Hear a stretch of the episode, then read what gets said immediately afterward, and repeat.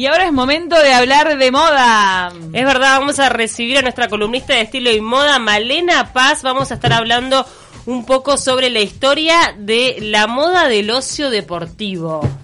Teníamos como muchas conclusiones acá de a lo que se refería. preguntas. ¿Está todo el mundo de yoguineta en su casa? Malena, ¿estás ahí?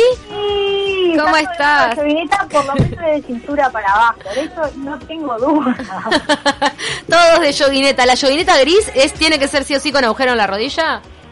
No, no tiene por qué. Además hay mucha, hay mucha calza, creo. Hay mucha calza, también lo decíamos hay mucha temprano. calza, mucha ley. Por eso se me, ocurrió volver a este tema del, del activewear o de, de la leisure, que hable un poco sobre la historia de esa tendencia y cómo ha venido ganando terreno. Este, la idea era arrancar un poco con eh, con un poquito la historia de dónde, de dónde surge todo esto este, y tiene que ver un poco en los 80 con eh, la revolución eh, la revolución sexual la salida de la mujer eh, al, al mercado laboral y las nuevas actividades que invitan a esa mujer ¿se acuerdan de Flashdance? Claro, Claro. los calentadores Ay, y las no acordaba. Ah, la malla acabada. sí, sudando, aquel cuerpo todo en tensión, bailando. Y bueno, esos cuerpos de, de mujeres eh, podían hacer, estaban como enfrentándose a nuevos desafíos. Y uno de los nuevos desafíos era este, era eh, la gimnasia, era el baile, era Jane Fonda y sus videos. Hoy nos preguntábamos, Malena, si eh, un poco lo de lo de la ropa cómoda para andar entre casa o para, para andar por la por la ciudad de calzas de jogging habían sido justamente extraídas de, de- del ámbito del deporte.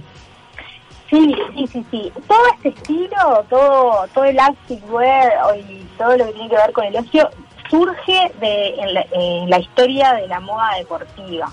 Que eh, ustedes no sab- ya hace un montón de la columna de la moda deportiva, pero surge a principios del 1900 primordialmente en Estados Unidos, que Mm. son los diseñadores que este, se pueden adaptar mejor a las nuevas tendencias, a las nuevas necesidades, a, a- son los que captan mejor este nuevo estilo de vida que los eh, diseñadores europeos eh, por todo este legado del lujo y de las, de las grandes son de moda no logran tampoco ponerse tanto a tiro. Y de estos dos eh, de esta historia las dos las dos grandes ejemplos en Europa es Coco Chanel que hace ropa que empieza a hacer eh, ropa para tenis. Este, y también en el rubro del tenis, eh, Lacoste, el famoso, un- que además es un famoso tenista, este, René Lacoste, que después lleva adelante su negocio y es el que inventa la polo, que es una de las prendas de este estilo como más famosa. Claro, que, nació como algo deportivo, pero que hoy por hoy es usado a nivel urbano. Porque iba con las reglas Claro. del tenis que tuviera cuellito. La chomba, ¿es una chomba la polo? Sí.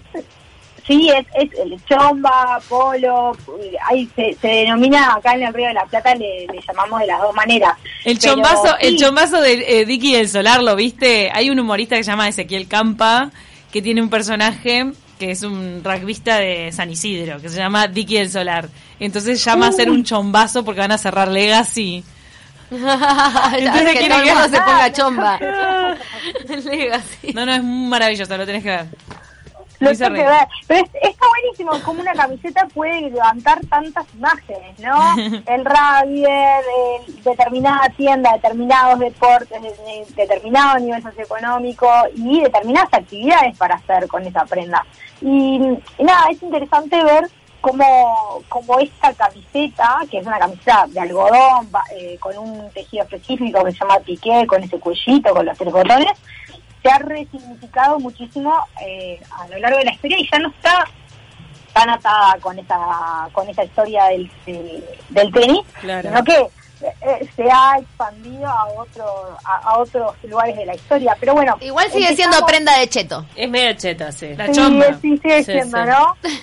Porque Perdón. el- Sabemos, no te quiero matar con esta A, pregunta. a mí no me, perdón, a mí, a mí la chomba no me gusta. No, ya fue. Para mí ya fue. Me, me da... Ah, pero es prenda de, de cheto, de, No, ya sé, pero sé. no o de no los señores. Por eso lo del chombazo. Ahí me muero con el chombazo. Eh, ¿Por qué el, el, el cocodrilo para la cost? ¿Sabemos? ¿por qué el cocodrilo para la cosa? La verdad, en ese momento no lo recuerdo, tendría que investigártelo, pero es el logo que él va a usar siempre, igual que el de Polo y el caballo de Polo. Pará, te meto otra perlita, perdón con el chompazo que me inspiré y tengo mucha perla para compartir. ¿Se acuerdan? A ver.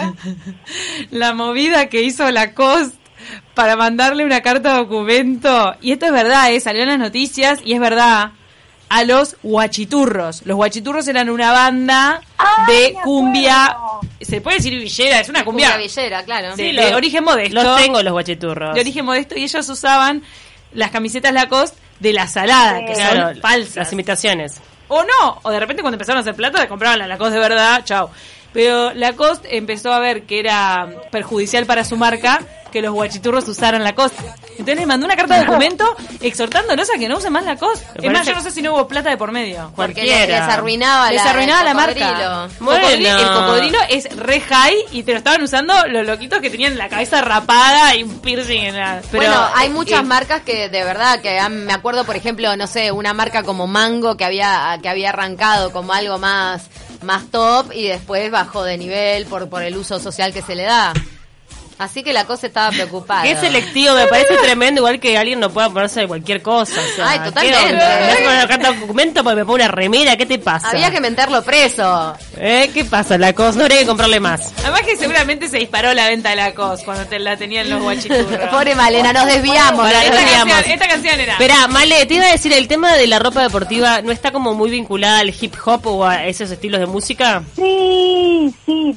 Primero, Perlita, acaba de mirar lo, de, lo del cocodrilo. A René Lacoste le, le decían el cocodrilo y parece que Ah. esto surgió de una anécdota por una apuesta este, que le hizo su capitán eh, con respecto a un partido que querían ganar y que si él lo ganaba le, iban a, le, le iba a regalar una maleta de, de piel de cocodrilo que por cierto parece Ay. que no ganó. Ay, apuesta machirula Se Sí, sí. ¿No? Claro, le pones, ay, cocodrilo le decían, cocodrilo dandí.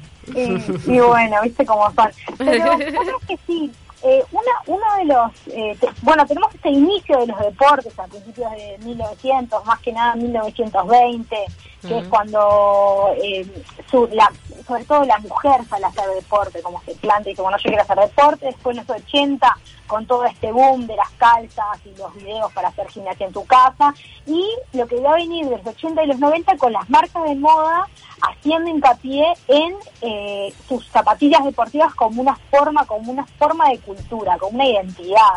Las Entonces, llantas. A Nike, a Adidas, claro, Las bases. A Nike, a Adidas, a Puma haciendo mm, haciendo migas con todo lo que es eh, los nuevos géneros musicales, el hip hop, el rap, eh, el rock, intentando meterse eh, como un símbolo cul- cultural de estos nuevos adolescentes que tenían la música como una forma de identidad.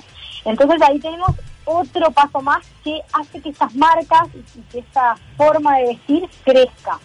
Y después también tenemos las nuevas tecnologías, el nylon, el spandex, eh, los tejidos respirables, eh, toda una, una plétora de textiles nuevos que van a permitir estas formas, ¿no? Porque convengamos de que los, los bañadores en 1920 eran de lana tejido. ¿no? Claro. Claro. O sea, la, la,